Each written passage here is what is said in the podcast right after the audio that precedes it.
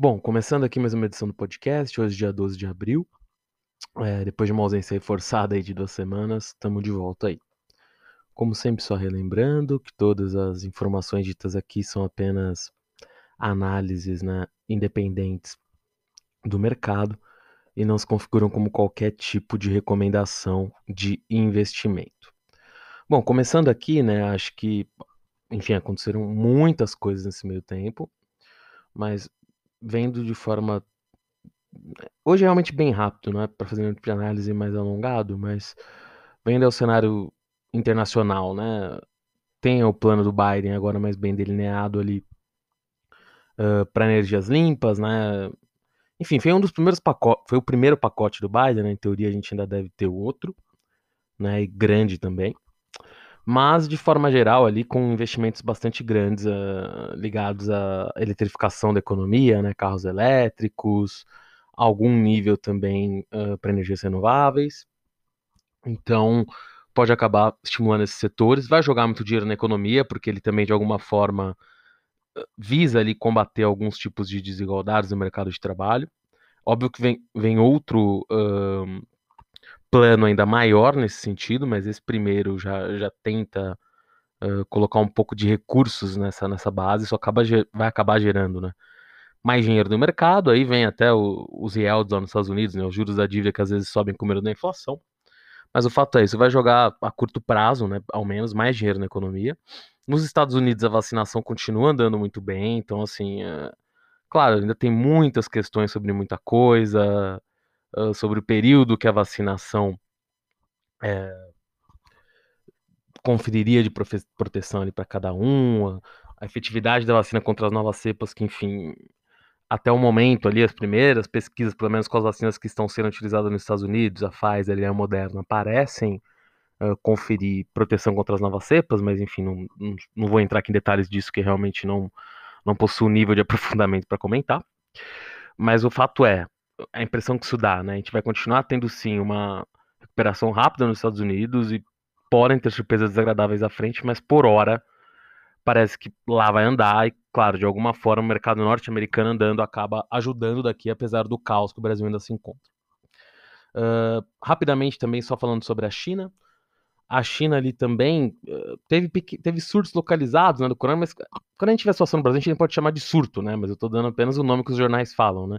De 30 casos numa localidade, 40 em outra. Então, assim, realmente números, quando a gente compara com o Brasil, ou mesmo com a Índia, que estava tendo um recorde de infecções, números, claro, muito baixos, mas o fato é, a China também está andando com a vacinação de forma rápida.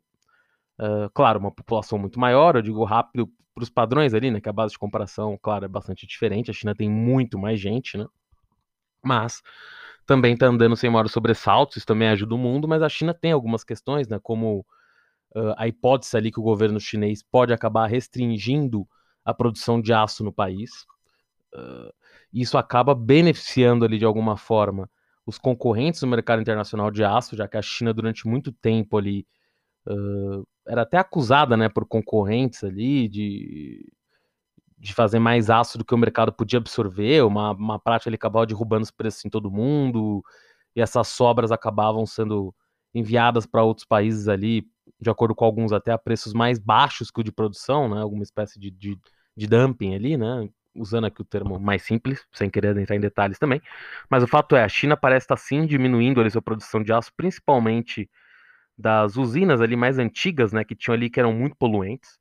Isso pode ter um impacto no mercado de aço e, claro, a médio prazo até no mercado de minério de ferro, mas uh, eu não veria agora tanto problema no mercado do minério de ferro no curto prazo, porque a gente tem os Estados Unidos aí nesse pacote que eu já falei mais cedo, que apesar de ter ali um ataque também a, a energias verdes e tudo, é um, é um pacote no final das contas mais focado uh, infraestrutura, né, pontes, isso, claro, vai vai acaba afetando ali de alguma forma.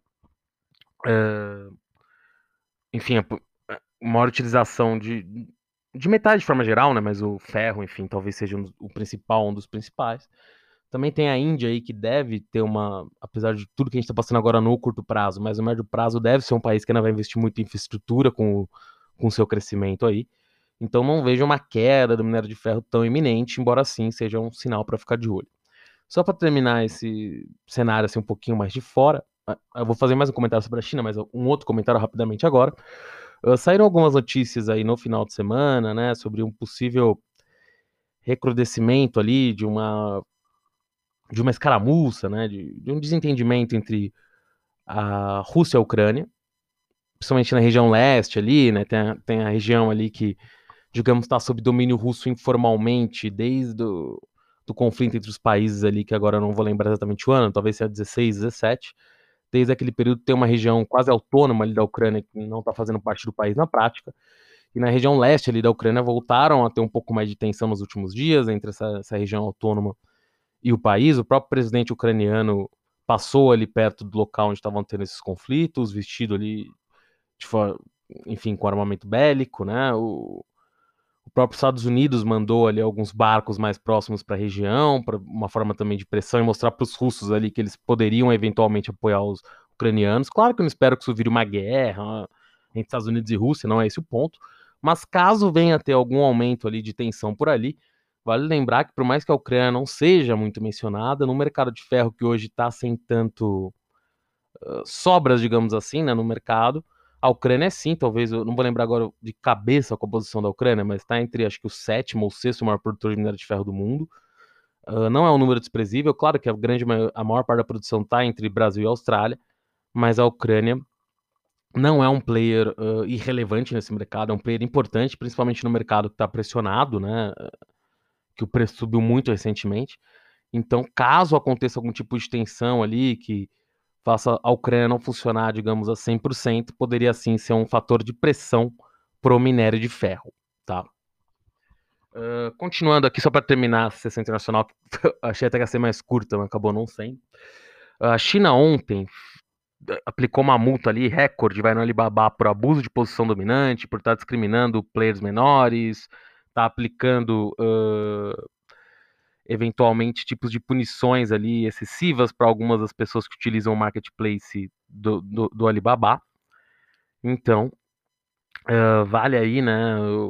Primeiro olhar se a China vai estender esse tipo de punição eventualmente para outros concorrentes, né? Uh, do Alibaba. E quando eu digo concorrentes, eu quero dizer até, na verdade, as as outras chamadas big techs uh, chinesas ali, né? Algumas já foram investigadas, sofreram multas aí no passado não tão distante, mas foram multas bastante menores, né? A multa Alibaba foi de 2,8 bi de dólar.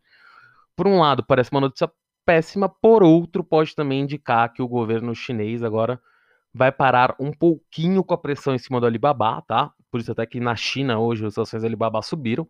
Mas claro, para ficar de olho e também ver se as multas menores que foram dadas para Tencent, uh, para JD.com e para outros, para a própria WeChat, uh, que é da Tencent, uh, que estavam sendo sobre investigação aí, se isso não pode derivar para outras investigações sobre, outra, sobre essas empresas, mas é apenas um ponto de atenção. Só lembrando que a boa parte das ações chinesas também sofreu ali com a liquidação do fundo Arquipélagos, né, que era de um sul-coreano e estava investindo muito em vaia com o CBS nos Estados Unidos, por causa do lançamento da Paramount Plus é, também investindo muito ali em várias empresas chinesas, no Baidu também, que também que a gente, o pessoal costuma chamar de Google chinês, agora está envolvido na produção de carros elétricos também, embora, enfim, a grande questão dele seja o buscador mesmo.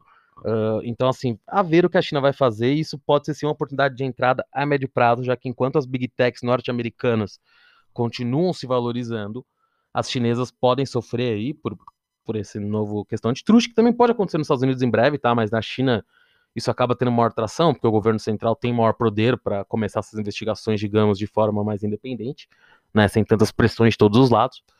Então, eu ficaria de olho caso essas empresas caiam, lembrando que várias dessas empresas chinesas têm BDRs aqui no Brasil, o Alibaba, uh, o Baidu, o JD.com, e tem algumas outras empresas chinesas com. Uh, tem aqui três de tech, né? Mas várias têm, têm BDRs aqui no Brasil. Claro, não é a maioria, são poucas, mas algum, vale a pena ficar de olho nesses BDRs aqui um tempinho, caso continuem quedas aí.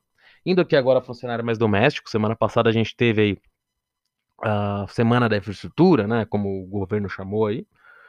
O fato foi, né, nos aeroportos, os áudios até foram altos, né, mas chamou atenção, na verdade, que A CCR foi bastante agressiva e que, na verdade, apesar de um player internacional ter ganho ali uma das uma das dos lotes em disputa, né?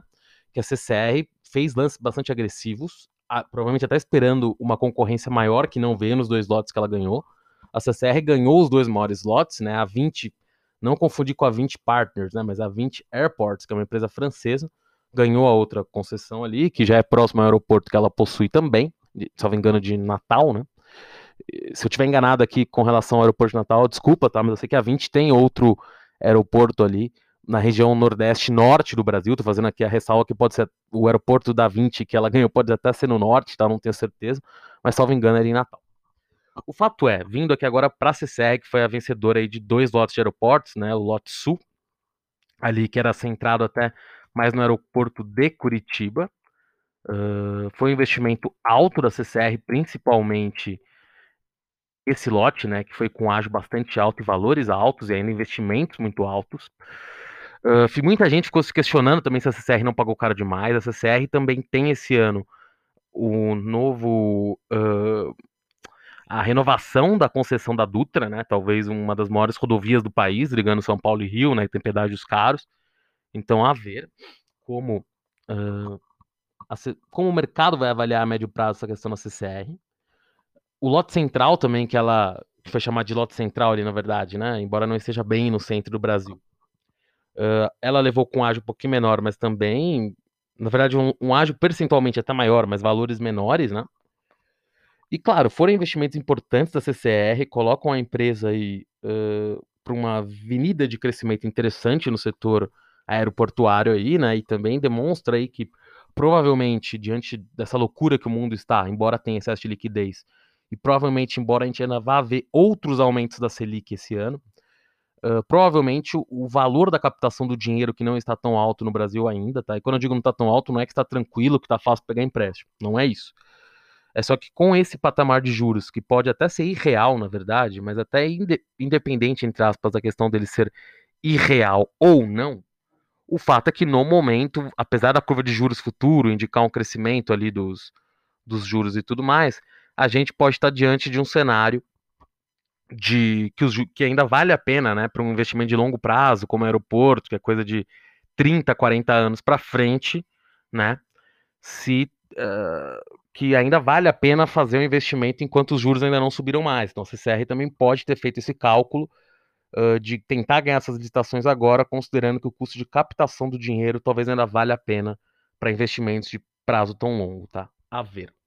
Mas, de qualquer forma, é um investimento grande da CCR. Pensando aqui em companhias abertas, eu nem vou comentar muito aqui da questão do leilão da Fiol, que foi ali arrematado pela, pela empresa que é da Eurasia, Eurasia Sources, né? Que é uma empresa do Cazaquistão, se não me engano. Que vai ali fazer uma, um, uma ferrovia bastante controversa, até por questões ambientais e tudo mais. Não, não vou entrar tanto nisso, por não ser uma empresa de Estado, principalmente aqui no Brasil. Mas indo ali agora para o porto de Itaqui, tá? Ali a gente teve uma disputa ferrenha ali, né, por alguns dos dos por alguma dos dos lotes em disputa, né? Eh, uma disputa pela disputa ficou muito bom, né? Mas uma disputa ferrenha por algum dos lotes ali que estavam sob licitação. A Santos Brasil foi a grande vencedora, ganhou acho que 3 de 4, o outro foi ganho pelo grupo Ultra, através de uma empresa do grupo, não foi a própria Ultra, né, mas uma empresa do grupo Ultra. São granéis principalmente transporte líquido, né, ou seja, eh, gasolina, tudo pode acabar sendo competitivo por dar para trazer, digamos, combustíveis ali do Golfo do México. E acho que o que vale a lembrança, até foi uma matéria do Estadão ontem, uh, como aumentou nos últimos anos a saída, né, de inclusive exportação de grãos pela região norte, inclusive o que ajudou muito a hidrovias do Brasil, tá, que não está diretamente ligada aqui, mas que ela, porque ela tem ali uh, ela atua na cabotagem ali naquela região, em Bacarena, no Pará. Itaquia, no Maranhão, no caso, mas também é um porto bastante competitivo uh, com, com a entrada da Santos Brasil, ela pode se tornar mais competitiva ainda. Para Santos Brasil, pareceu um movimento agressivo mais interessante. A empresa estava muito concentrada em Santos, muito, muito concentrada em Santos e dessa forma ela acaba expandindo ali para o norte do Brasil. Ela estava com o caixa bastante recheado ali depois de uma oferta secundária. Também fechou um acordo com a Maersk ali, né, uma das maiores de containers do mundo, uh, renovando ali um acordo em Santos por, até 2023 por valores acima até do que o mercado esperava. Lembrando também que esse mercado aí de containers uh, tá, já está no mercado já no crescimento alto, né? Porque a gente teve problemas que eu já até já falei aqui algumas vezes, né, mas nas cadeias de distribuição que acabaram aumentando o custo do transporte marítimo. Depois ainda veio a questão do Evergreen, que, claro, esse contrato mais de longo prazo da Santos Brasil não é afetado é, pelo Evergreen em si, mas uh, vale a lembrança aí que isso também impactou as cadeias. Bom, então para Santos Brasil acaba sendo uma medida bem interessante. É, e a empresa demonstrou que vai tentar entrar em outros né, leilões no médio prazo. É, e tá com caixa para isso, então, no mínimo um nível de confiança aí no setor portuário, né? Enfim, principalmente para a região norte, acho que caso de fato aconteça como estão esperando o desenvolvimento ali de os portos na verdade até já existem, né? Existem portos bem competitivos no norte, mas é, esse processo continue de migração, né? Caso as ferrovias também saiam do papel, porque esse é um processo de longo prazo, de aumento de exportações via região norte do Brasil, o arco norte ali, uh, o porto de Itaqui, o porto de Bacarena, Mar... Uh, tem outro Porto Maranhão também que agora esqueci o nome, perdão. Mas o fato é, você acaba tendo ali um, uma competitividade muito maior na região, além de um vetor ali de, de desenvolvimento regional, acaba sendo muito bom para a Hidrovias do Brasil e para a própria Santos Brasil, que foi bem agressiva aí nesse leilão. E deve ser nos próximos, por tudo que tem dito. Continuando, é, outra empresa aí também que. Outras empresas né, que tiveram muito no, no setor foram as, foram as de saúde novamente. A DASA fez o seu re-IPO ali, até baixou um pouquinho o preço, mas conseguiu fazer ele, né? Digamos que a empresa foi relançada em bolsa. A DASA é uma empresa bastante verticalizada, tem hospitais, por causa do, do Ímpar, que fez a fusão com a DASA de novo. Tem uma participação minoritária na Mil, porque ela vendeu para o grupo americano, né, o HG, uh, que já saíram algumas notícias que o HG queria sair do Brasil, mas o fato é que continuam aqui. E tem, claro, o próprio Delboni e, e outras. Uh, e outras bandeiras ali, né, de medicina diagnóstica, que também são muito conhecidas aí pelo Brasil, especialmente estado de São Paulo.